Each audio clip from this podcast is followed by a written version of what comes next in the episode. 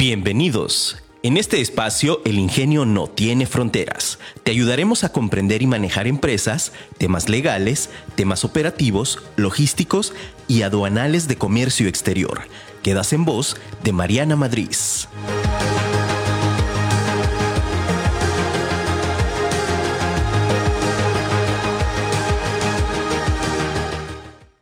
Conciencia. La buena conciencia es la mejor almohada para dormir. Sócrates. Hola, ¿qué tal? Muy buenos días en este tu programa El Ingenio no tiene fronteras. Soy Mariana Madrid y estoy muy contenta de estar el día de hoy aquí contigo.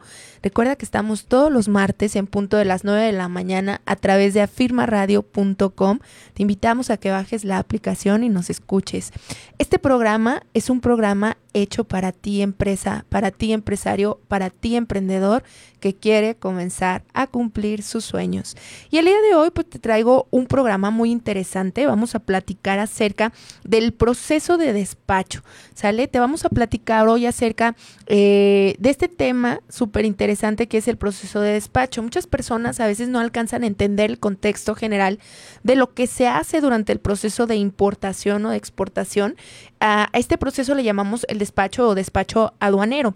Por eso es importante que, que te expliquemos aquí y, y, que el objetivo de hoy es que tú entiendas más o menos todos los pasos que lleva un proceso de despacho de importación y un proceso de despacho de exportación con el objetivo de que tú puedas entender y que vayas haciendo también dentro de tu planeación de importación, exportación, eh, no solamente el tema del aspecto financiero, sino en dónde poner énfasis, dónde poner cuidado y cuántos días mm, regularmente puede durar este proceso. Si bien actualmente ha habido bastantes cambios en comercio exterior, hemos tenido eh, bastantes modificaciones en tema de tiempo, dadas las circunstancias actuales del comercio. ¿Cuáles son las circunstancias actuales del comercio? Pues bueno, tenemos una escasez de fletes, tenemos sobresaturación de puerto, eh, tenemos también las carreteras sobresaturadas, tenemos también implementaciones en materia de seguridad por parte de transportistas por el tema de que se ha incrementado el robo a mercancía y a y a camiones, entonces evidentemente se crean protocolos que de cierta manera en, materia de seguridad, de cierta manera puede haber modificaciones de rutas o demás, que a lo mejor si antes teníamos una ruta que era un poco más rápida, ahora se empieza a modificar y pues se crean rutas que son un poco más largas a lo, a lo que regularmente se está acostumbrado y pues esto también eh, impacta directamente en los tiempos posibles de entrega. Entonces pues bueno, hoy te vamos a platicar acerca de este tema, es el tema es el despacho aduanero, sale el proceso de despacho y te voy a explicar más o menos cómo inicia este proceso.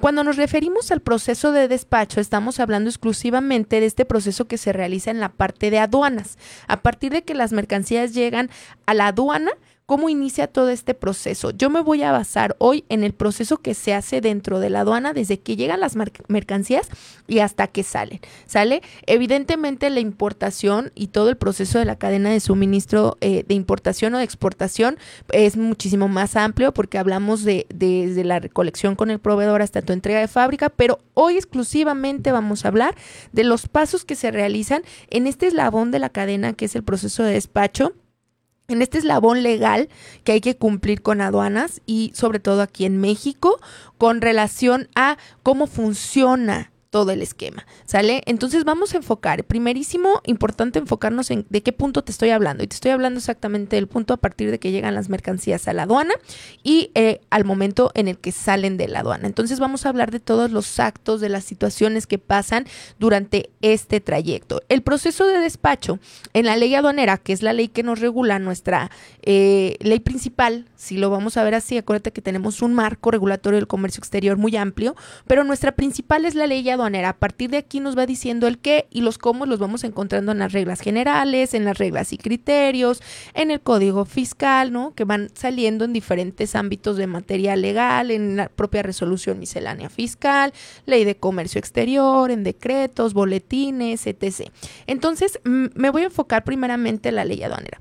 La ley aduanera en el artículo 35 nos habla y nos define qué es el proceso de despacho, más o menos nos dice, y voy a parafrasear un poco este artículo, que es el artículo 35, que nos dice que el proceso de despacho son todos los actos y formalidades para la introducción o extracción de mercancías en territorio nacional.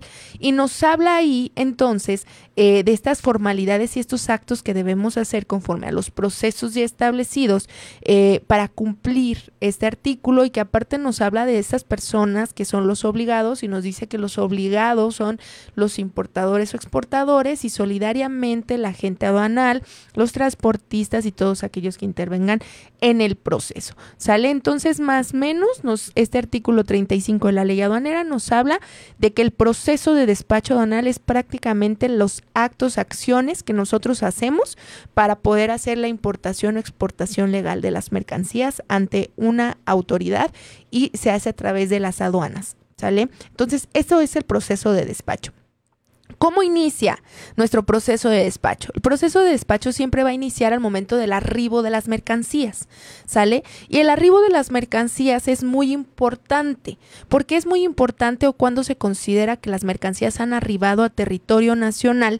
Eh, se considera el arribo a efectos de la ley aduanera, artículo 56, y nos dice, se considera el arribo de las mercancías en vía marítima cuando el buque fondea, atraca o amarra, en vía terrestre cuando se cruza la línea divisora internacional y en vía aérea cuando se llega al primer aeropuerto nacional. Estos momentos de arribo, que es el primer paso de nuestro proceso de despacho y de identificar, es sumamente importante. ¿Por qué es sumamente importante? Legalmente, el día del arribo nos va a señalar el tipo de cambio que vamos a utilizar para el pedimento que vamos a realizar. Eh, erróneamente pensamos que nosotros pagamos los impuestos y que la conversión del tipo de cambio es al momento en que nosotros estamos pagando los impuestos. Fíjate que uno de los errores más comunes o, de situaciones erróneas eh, que se tienen la idea, ¿no? De que nosotros nos damos cuenta, es eso, que nos dicen, oye, pero el, el pedimento se pagó tal día y el tipo de cambio de ese día estaba tanto. Sí, sí puede que, que sea así. Sin embargo, claramente la ley nos dice en el artículo 56 que el tipo de cambio se va a considerar, el tipo de cambio el pedimento se va a considerar conforme a los momentos de arribo. Entonces el momento de arribo es bien importante. Aquí entra una comunicación súper directa también con tu transportista. ¿Por qué? Porque eh, el, por ejemplo, la naviera va a ser la encargada de emitir y señalar cuál es el momento del arribo. Ellos van a marcar en el propio BL y a, partir del sistema cuando se da el arribo, que es al momento del amarre, atraque o fondeo del buque. Entonces la comunicación con nuestro transportista internacional es súper importante para determinar este momento.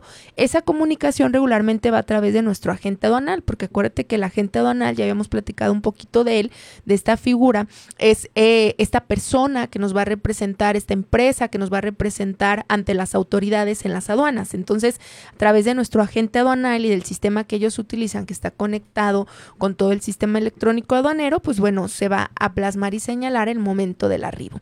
Eh, con, con, el tema del transporte terrestre, pues también con la carta aporta el momento de identificar cuándo es el momento de cruce y que pues ahí es, es independientemente se paga el pedimento y cruza, entonces es en ese mismo momento.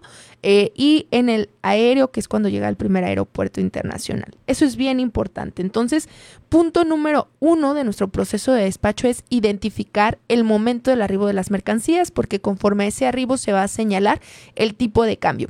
El tipo de cambio que nosotros utilizamos en el pedimento, si la, bien la ley concretamente nos dice, conforme al momento del arribo. Sin embargo, recuerda que eh, para utilizar nosotros algo que se encuentre vigente el día de hoy, se tuvo que haber publicado el día de ayer. Entonces, en la práctica, y esto hago la aclaración, porque luego tenemos personas muy piquis que de pronto están ahí en la alegancia, ¿no?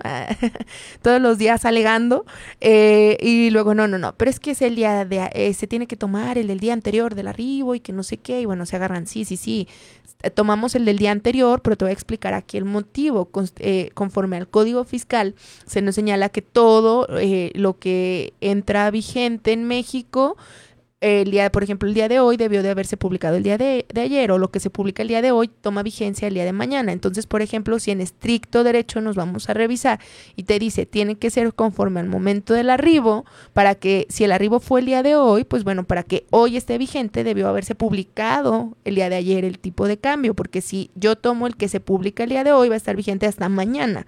Eh, por eso es el motivo de que operativamente se señala que se utiliza el tipo de cambio de un día anterior al arribo. Evidentemente sí, porque es el del día anterior hábil al arribo para que efectivamente sea vigente al día del arribo. Esa es la razón, el motivo, la circunstancia de por qué operativamente se señala así. Es muy importante que tú lo tengas claro, ¿ok? Entonces, señalamos primer punto importante, el momento del arribo de las mercancías porque nos va a determinar el tipo de cambio. Segundo punto bien importante que nosotros tenemos que hacer durante este proceso y es revalidar el documento de transporte. ¿Qué es esto de la revalidación del documento de transporte? Pues mira, te platico, regularmente las mercancías siempre van a venir consignados al importador regularmente. Eso es el deber ser, ¿no? Entre el deber ser y lo que es, siempre hay un rango ahí de distancia que luego es cuando nos genera una cierta contradicción o inconveniente. Pero el deber ser es que siempre venga consignado al importador, porque es el que va a hacer todo el proceso de despacho eh, en, en, la aduana, ¿no? Es esta persona, empresa que, que, que, jurídicamente va a importar las mercancías. Entonces, eh, para el momento de la revalidación del documento de transporte, básicamente lo que hacemos es ante la propia transportista internacional que estamos solicitando, darle darle básicamente el derecho a nuestro agente aduanal para que a través del agente aduanal se haga el proceso de despacho. ¿Por qué? Porque si nosotros somos los consignatarios, las empresas de transporte no le van a entregar la mercancía a Juan o a Pedro. ¿Por qué? Porque dicen, no, es que ellos no son los consignatarios del documento de transporte. Entonces, para poder nosotros darle un derecho, una legitimidad al, al, nuestro agente aduanal con respecto a que tenga derecho sobre la carga para hacer el proceso de despacho, pues tenemos que legitimizarlo eh, directamente con la empresa transportista. Esto se le llama revalidar, ¿sale? Revalidar el documento de transporte. Entonces, por ejemplo, Básicamente es que yo como importador vaya y le diga a la agencia naviera y le diga, oye naviera, mira, ¿Cómo lo hacemos? A través de una carta de encomienda para la naviera y entonces se, en la naviera le dices, mira, yo fulanito de tal, de tal empresa, con número de documento de transporte tal, eh, que viene consignado a mi nombre, le cedo los derechos al agente aduanal fulanito de tal, con la patente tal, para que mi nombre realice los, el proceso de despacho. Y entonces tenemos la obligación también de adjuntar el documento, en este caso para el transporte marítimo es el BL. Importantísimo, si nuestro BL es contra original, el BL original debe de ir endosado en la parte de atrás. ¿Por qué? Porque el BL es un documento que transfiere también derechos, ¿sale? Es un documento como un pagaré, tú puedes eh, ceder los derechos de la mercancía que viene consignada en ese BL. Entonces, en este caso hay que hacer el endoso del BL en la parte de atrás donde señalamos el número de patente, el nombre del agente aduanal al que le estamos endosando, la firma del representante legal, sello de la empresa junto con la carta de encomienda y se entrega directamente con la naviera. Entonces, la naviera en ese momento recibe la instrucción de a quién le va a revalidar el documento de transporte, es decir, a qué agente o qué agente va a venir a hacer el despacho del proceso de importación, pero ya con mi autorización como consignatario en donde yo designé a este agente aduanal. Ese es el proceso de revalidación. El proceso de revalidación solamente existe en las guías aéreas y en el documento de transporte marítimo. En la carta aporte no. En la carta aporte se hace directamente al momento del cruce. Entonces, este proceso de revalidación, si viene vía marítima o viene vía aérea, se tendrá que realizar. Nos se hace ante la naviera o ante la transportista que nosotros estemos trabajando ante eh, la, aerolínea que traiga mis mercancías, ¿sale? Y es donde yo asigno al agente aduanal con ellos, donde yo le aviso a la empresa de transporte con qué agente aduanal voy a trabajar y esto evito que cualquier persona vaya a tener acceso a mis mercancías. Entonces, ese es el segundo paso de este proceso de despacho, ¿sale? Tercer paso que sigue una vez que ya se hizo el proceso de revalidación, pues bueno, entonces el agente aduanal ya tiene el derecho, ya tiene la facultad para poder ir y tomar, digamos, posesión de las mercancías o iniciar el proceso de despacho. Entonces lo primero que va a hacer es solicitar una cita para el previo. Esta cita para el previo se solicita ante el almacén donde llegaron y se almacenaron las mercancías. Acuérdate que en el proceso las mercancías arribaron. Al momento de que arriban, la naviera lo que hace es una maniobra de descarga para posicionar físicamente las mercancías dentro de un almacén o recinto ahí en la aduana, las deja ahí y entonces nosotros hicimos el proceso de revalidación con la naviera. Cuando la naviera revalida, le notifica al almacén en donde están las mercancías. Fulanito de tal con tal patente es quien va a preguntar por este BL. Entonces, cuando ya se dirige el agente aduanal en este tercer paso, que es, es solicitar la cita de previo en el sistema, tema del almacén ya aparece que él tiene derecho sobre la carga. Entonces él solicita cita para previo directamente con el almacén. El almacén lo que hace es verificar y decir, oye, a ver, vamos a revisar aquí si eres fulanito de tal, aquí está así. entonces sí te voy a dar acceso y entonces ya nos da una cita para el previo. Te dice, ¿sabes que tengo disponibilidad el día de mañana a las 8 de la mañana en tal zona del patio de maniobras? Aquí te espero con tus verificadores para que se inicie el proceso. Eh, para esta mercancía se van a asignar tantas personas o cuántas personas se requieren para la maniobra de verificación. Importante. Eh, anteriormente, eh, regularmente en todas, cada agencia aduanal llevaba al personal que iba a hacer el previo, al personal, a los verificadores del previo. Antes pertenecían a la agencia aduanal, ahora ya no. Ahora solamente va un verificador de la agencia aduanal y el personal que manipula la carga es exclusivamente personal contratado por el recinto. ¿Por qué? Porque sucedía que antes de pronto podía pasar que la agente aduanal o personal de la agencia aduanal dañaba la mercancía y entonces cuando eh, pues ya se responsabilizaba conforme a lo que señala la ley, el responsable porque está almacenada en el almacén vaya la redundancia, eh, era el, almacén. Entonces el almacén para evitar este tipo de cosas, porque decía, oye, yo ni, ni dañé la carga, la carga aquí estaba, el único que, que la manipuló fue el personal de la agencia aduanal y me la estás cobrando a mí. Entonces en este sentido, pues lo que se hace es yo voy a poner mi personal y mi personal va a ser el único que va a poder manipular la carga. Nadie más la va a poder manipular. El verificador simple y sencillamente va a estar aquí, va a estar tomando nota y va a estar haciendo observación. Lo que él nos indique movemos, pero no puede ni tocar ni mover la carga. Eso es bien importante que tú lo sepas. Entonces, eh, en esta parte del proceso del previo, ¿qué es lo que se realiza y por qué es tan importante? El proceso, proceso del previo aduanal que, que te estoy platicando ahorita es un, paso en el cual el agente aduanal o personal de la agencia aduanal verifica que todo lo que nosotros indicamos documentalmente llegará físicamente. Es decir, que si yo señalé en mi factura que traigo 500 mil piezas, vengan 500 mil piezas de lo que estoy trayendo. Que si yo señalé que son cinco modelos, pues vengan los cinco modelos. Que si en la lista de empaque nos dice que son 10 bultos y cada bulto trae 50 cajas, pues yo revise que efectivamente son 10 bultos con 50 cajas. Que si yo le mandé a mi agente aduanal la ficha técnica de mi producto en donde se determinó cierta fracción arancelaria conforme a la ficha técnica del producto, pues que efectivamente sí sea el producto de la ficha técnica y que confirmemos y validemos la correcta fracción arancelaria.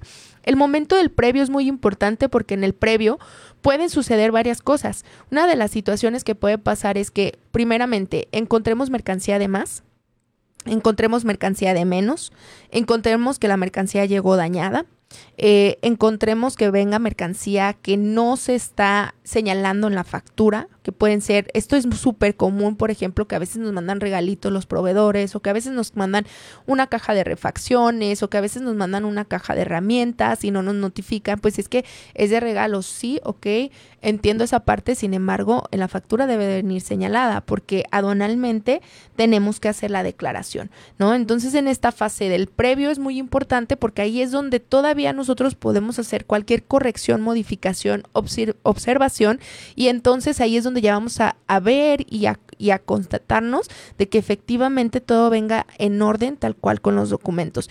¿Qué pasa si encuentro mercancía de más? Pues bueno, hay que hacer modificación de factura, hay que solicitar la modificación de la factura para agregar esta mercancía de más. ¿Qué pasa si viene de menos? Pues bueno, inmediatamente comunicamos con nuestro proveedor y señalamos viene mercancía de menos y tal, tal, tal y hay que modificar documentalmente, ¿no?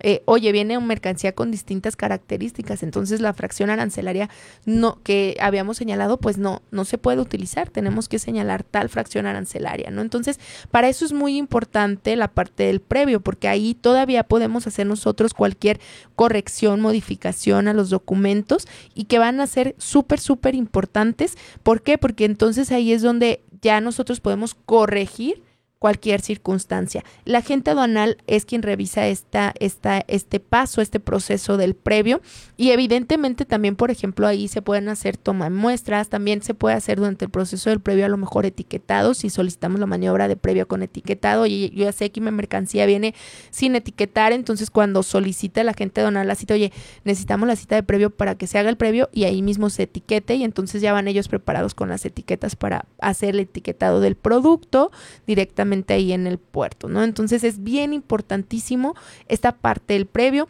Nos ayuda también a que verifiquemos eh, números de serie, modelos, placas, de pronto hay circunstancias en las cuales pudiera verificarse esta información, entonces es muy importante que lo tengamos súper consciente. Eh, llevamos hasta aquí tres pasos, te los repito. Primer paso, el arribo de las mercancías, porque es importante porque nos determina el tipo de cambio, de las, del tipo de cambio que vamos a utilizar en el pedimento.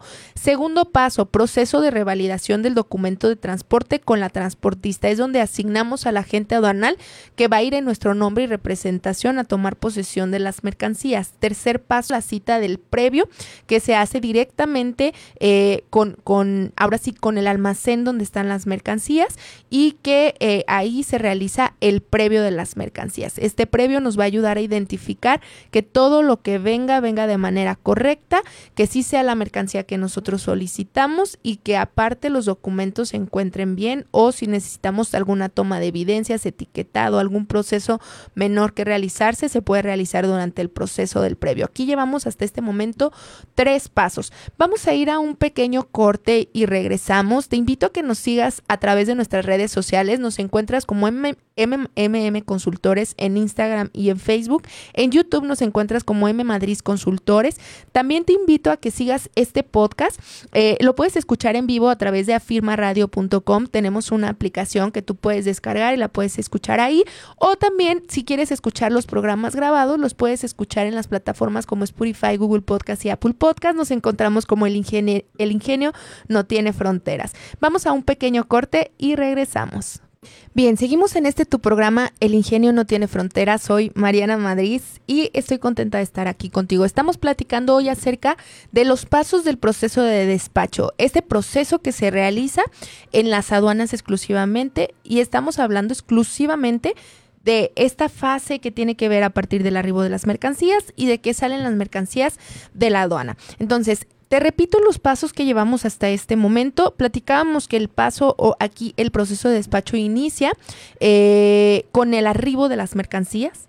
Después del arribo de las mercancías, lo que se hace es la revalidación del documento de transporte ante la transportista y es donde asignamos a la agente aduanal donde, que va a estar representándonos en aduanas. Tercer paso, se solicita la cita del previo y se realiza el previo, que es donde se verifica que las mercancías vengan conforme a los documentos o si tenemos alguna diferencia, nos van a hacer la observación. Cuarto paso, eh, derivado del previo, si hay alguna observación, entonces hay que hacer las modificaciones a los documentos. Cuarto paso, el agente aduanal nos va a hacer llegar ya el pedimento pro forma junto con una solicitud de anticipo.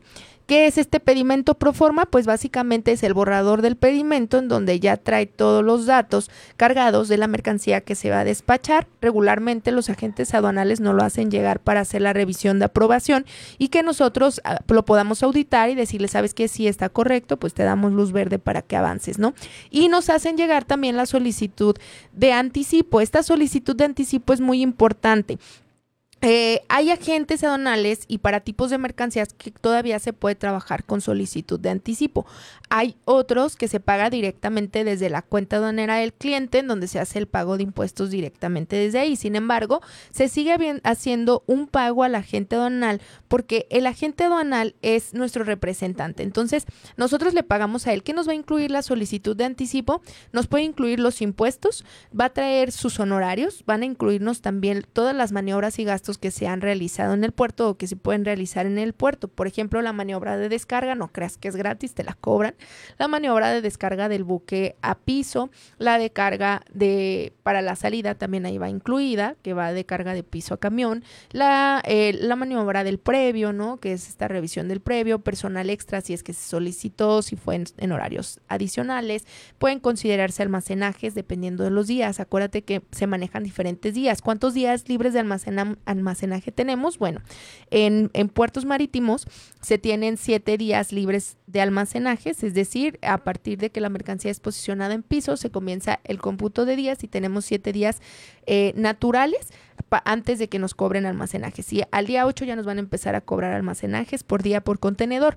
En vía, vía aérea son dos días y en... Em, y en vía terrestre, bueno, no tenemos el proceso de almacenaje, ¿no? Entonces, así es como funciona esta parte. En la solicitud de anticipo regularmente van estos gastos que te acabo de mencionar y el agente donal nos dice, págame tanto, ya yo me encargo de distribuir los pagos, ¿no? Entonces, se paga, ya eh, se hace el proceso de pago con, con el agente aduanal de lo que nos dijo en la solicitud de anticipo, el agente aduanal hace la distribución de pagos, paga impuestos y nos vamos al paso 5 que es el pago del pedimento. En este pago de pedimento, primeramente se hace una cosa que es la validación del pedimento. ¿Qué es la validación del pedimento? Bueno, te explico. La gente donal tiene un sistema, un software, ¿verdad? Este software está conectado directamente con el sistema electrónico aduanero y entonces a través de este software es donde se hace la carga del el pedimento. Acuérdate que el pedimento es un documento electrónico, un documento electrónico que emite al momento de que se valida es básicamente como cuando hacemos el timbrado de las facturas en el SAT, en el cual se manda la información al SAT y el SAT nos regresa pues ya un número de validación con una liga. Esta liga pues es la que nos da esta parte del proceso, ¿no? En la que nos dice, bueno, ya se validó el pedimento. Entonces es bien importante que tú lo tengas muy claro. Eh, una vez que tenemos ya esta liga eh, del pedimento validado, ya podemos proceder al pago. ¿Qué significa validar el pedimento? Si existe alguna, algún error que esté marcando el sistema, ahí no lo va a marcar. Por ejemplo, no son errores de dedo, ahí no se identifica un error de dedo. Se identifica eh, un error en el cual... Se, yo, se escuchó una musiquita. y yo, ¿qué está pasando? eh, este error de dedo, el, el cual se puede cometer no se identifica con los errores que se va a marcar en el sistema. Los errores que nos identifica son tal cual eso, errores técnicos o sintácticos de la programación del sistema. Puede ser, por ejemplo, ah, ¿sabes qué? Es que el RFC eh, y la, un, decir, la fracción arancelaria nos está solicitando un padrón sectorial y el RFC registrado por el proceso de despacho no cuenta con un padrón sectorial, entonces el error nos va a marcar que no tiene el padrón sectorial activo el RFC. Entonces, ese tipo de errores son los que nos puedes marcar. O la fracción arancelaria requiere tal permiso y no se está adjuntando el permiso. Ese tipo de errores son los que nos va a marcar, ¿no? Si la validación es correcta, entonces en automático nos va a proceder, nos va a abrir el esquema para poder realizar el pago y entonces se realiza el pago de los impuestos del pedimento. El pedimento una vez pagado es un pedimento, es un documento oficial, ¿sale? es importante que sepamos que este pedimento, eh, al ser oficial, ya, ya puede tener cualquier sanción. Todavía ahorita no hemos pasado al paso en el que vamos a sacar las mercancías, apenas ahí voy, pero sí es importante que sepas que a partir del pago el pedimento ya es oficial, ya es un documento oficial, ya ese documento ya está registrado ante el SAT y ya lleva ahí, eh, ya se relacionó con el RFC del importador, ¿sale? Nos vamos a ir al paso número 6. En este paso número 6, ¿qué es lo que se hace? Repito, llevamos paso 1 arriba, paso 2 eh, la revalidación, paso 3 el previo, Paso 4, la proforma y solicitud de anticipo. El paso 5, el pago del pedimento. Y nos vamos al paso número 6. Paso número 6 es solicitar la cita para salida de las mercancías o la cita de maniobra, así se le conoce, ¿no? Vamos a sacar la cita para maniobra. Básicamente esta cita de maniobra es en donde nosotros ya solicitamos otra vez una cita con el almacén, pero ahora para dar ingreso al transporte que va a ingresar por nuestras mercancías. Ahí le tenemos que señalar el número de permiso número de placas y datos del chofer. Y entonces ellos nos van a decir, ah, perfecto, mañana a las 8 de la mañana en la rampa 2 tiene que posicionarse el camión. entonces nos dan esa cita en donde viene ya el dato, nosotros se la entregamos a nuestro transportista y entonces el transportista al día siguiente puntualmente a las 9 de la mañana va a ingresar al recinto a posicionarse en la rampa 2 para que se cargue la mercancía. Se empieza a cargar la mercancía, que es este paso, se sella y entonces inmediatamente sale a ruta fiscal. ¿Qué es la ruta fiscal? La ruta fiscal es básicamente el caminito que está en las aduanas que tienen que seguir los transportistas para la salida. El transportista en ese momento va con su cita, va con su pedimento pagado, debe de ir con toda la documentación. Es causal, es causal de embargo de las mercancías si el transporte se mueve sin la documentación. Dentro de la propia aduana, fíjate. O sea, se mueve así un metro y no y lo pararon y a ver los documentos y no los trae, PAMA. Nos vamos a PAMA directo. Así de estricta es la ley. Entonces, él para moverse en la ruta fiscal tiene que llevar todo su set de documentos con el pedimento simplificado para que se haga la modulación del documento. Él va avanzando en la ruta fiscal, llega a la zona donde están los verificadores, inmediatamente ahí te voy a platicar el paso 7. El paso 7 es la modulación del pedimento.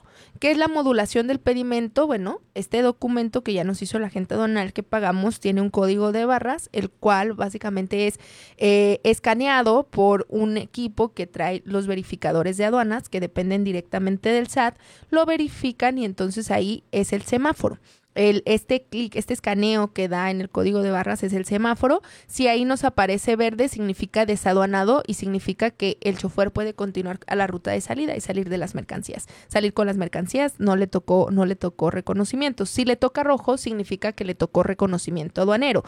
El reconocimiento aduanero en rojo no es motivo de asustarnos. Lo único que se va a hacer es una revisión. Si derivado de la revisión ya encuentran diferencias, entonces ahí sí nos asustamos, ¿verdad? Pero mientras esté el rojo, tú tranquilo que todo está bien, por eso se hizo previo, ¿no? Nos vamos a la parte del reconocimiento en este paso. ¿En qué consiste el reconocimiento? Básicamente nos va a decir verificador vaya a tal zona, posicione ahí el camión y espere ahí. Se va el chofer, se pone ahí, el chofer ahí se queda, llega ya los verificadores directamente del SAT, abren la unidad, baja la mercancía, todo acuérdate que debe ir levantado en un acta, se levanta el acta de inicio de reconocimiento a tal hora, fulanito de tal es el encargado, acuérdate que tiene que ir fundamentado y, justificado. Eh, y entonces va ahí con argumentación, pues, eh, justificación, fundamentación y argumentación, debe señalar todo el motivo, el causal, ¿por qué? Ah, pues porque le tocó el reconocimiento aduanero, cuando se valido el pedimento, tal, tal, ¿no? Le tocó la fichita roja.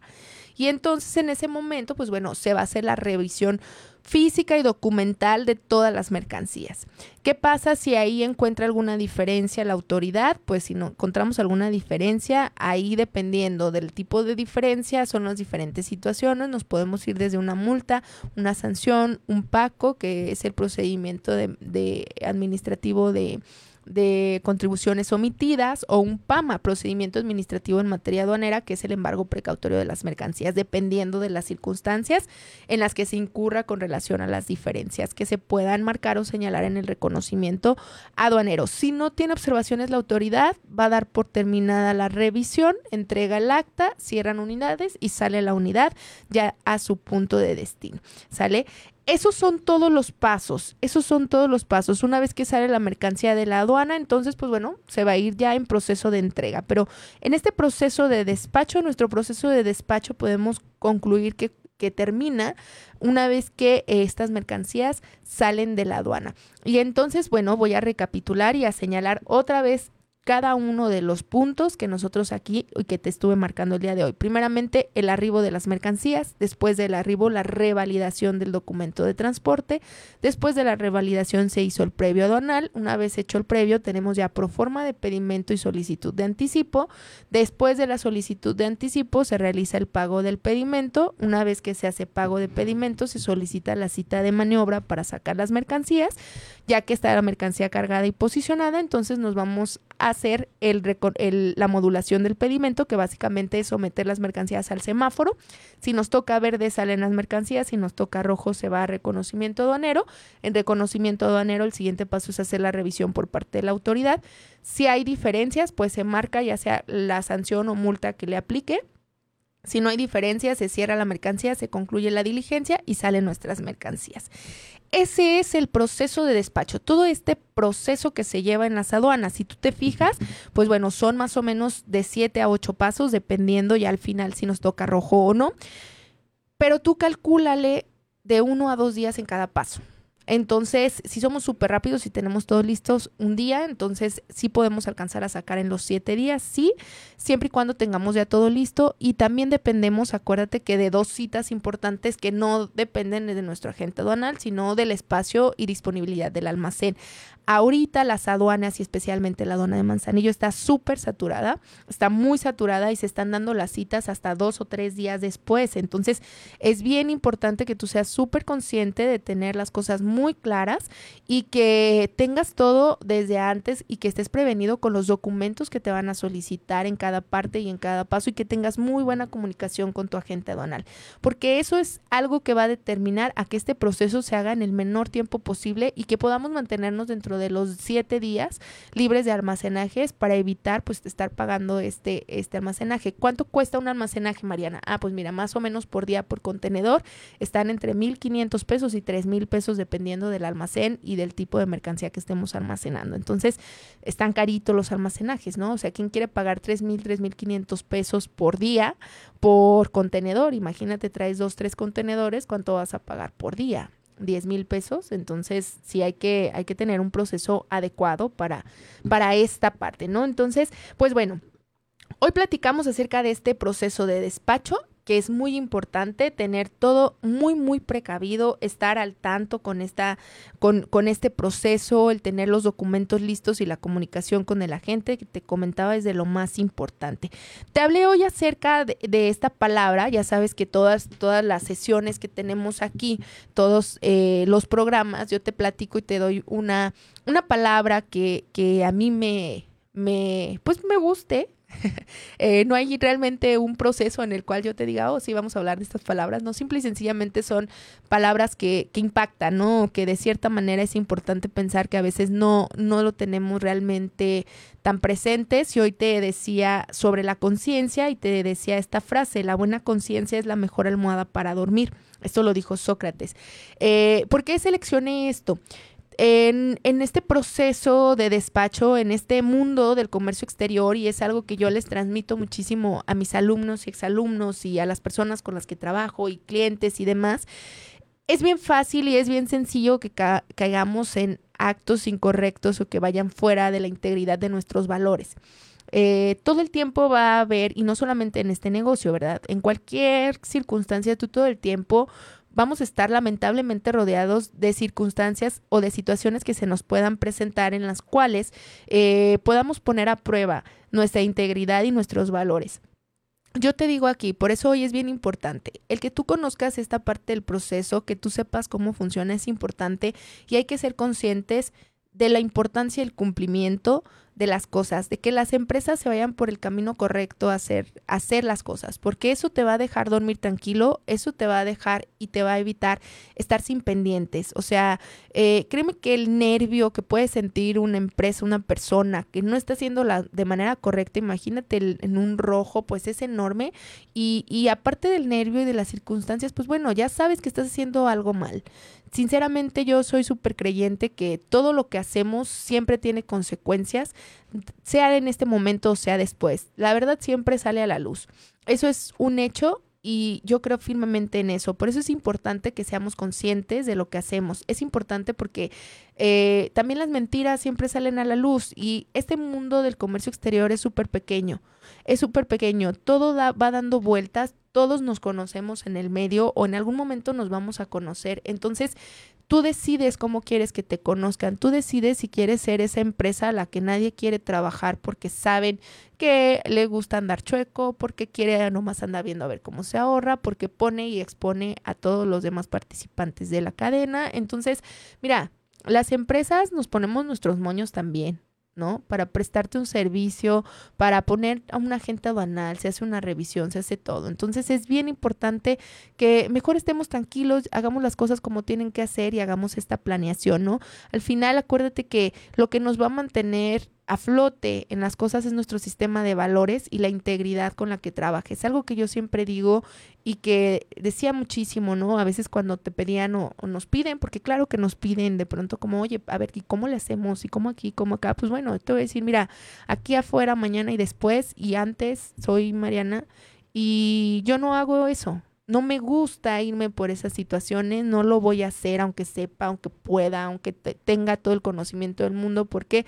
Porque prefiero llevármela tranquila, prefiero ir despacio a mi paso, pero haciendo las cosas bien y que me sienta con toda la paz y tranquilidad de que no le debo nada a nadie ni nadie me debe nada a mí, ¿no?